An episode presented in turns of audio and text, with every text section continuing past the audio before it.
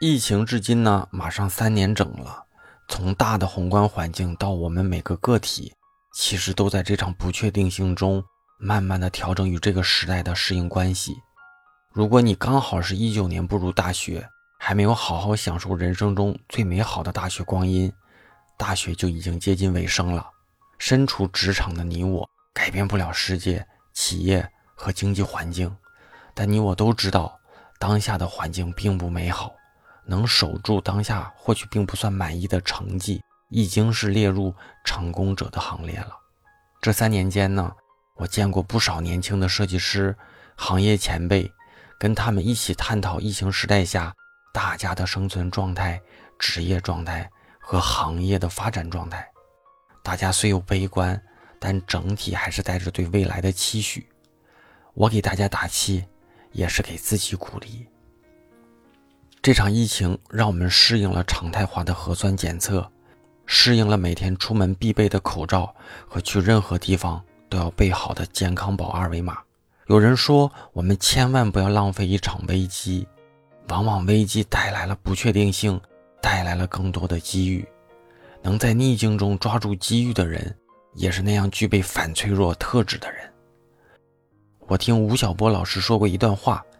大致的内容是说，他这两年看到企业界不少的朋友都在竭尽自己所能去等待天明的那一天，但问题是，如果天总是不亮怎么办？那你就要学会摸黑生存。环境无法改变，那就努力在这样的环境下找到适合自己的生存空间。躺平不行，愤世嫉俗也改变不了当前的事实。所以啊。该去接纳，该去在当下的苦中寻找一丝快乐。我从所谓的公司体系里出来，也大概半年了。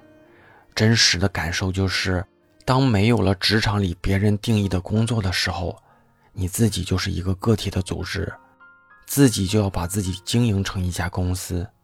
当我每次这样去想的时候啊，我也总把时代的危机看成是赐予自己无限游戏的一个个挑战罢了。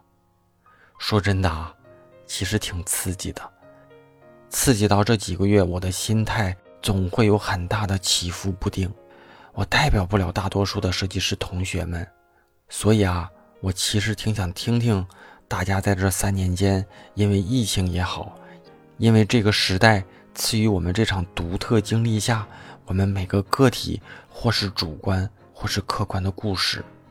因为疫情，你失业过吗？因为疫情，你收获了什么？因为疫情，你是否经历过自己的至暗时刻？因为疫情，你有没有做过人生中的某些重大的决策？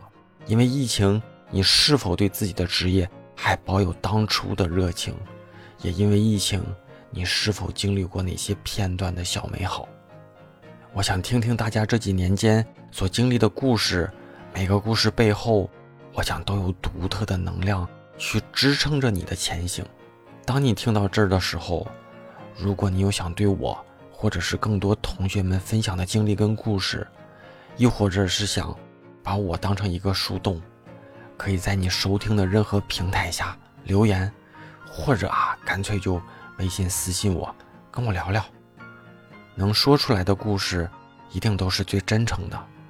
最后啊，我会来把大家的投稿做成一期节目。我期待新老同学们跟我讲讲你的故事。对于我们平凡的大多数，你能说出来，已经是那少部分的勇敢者了。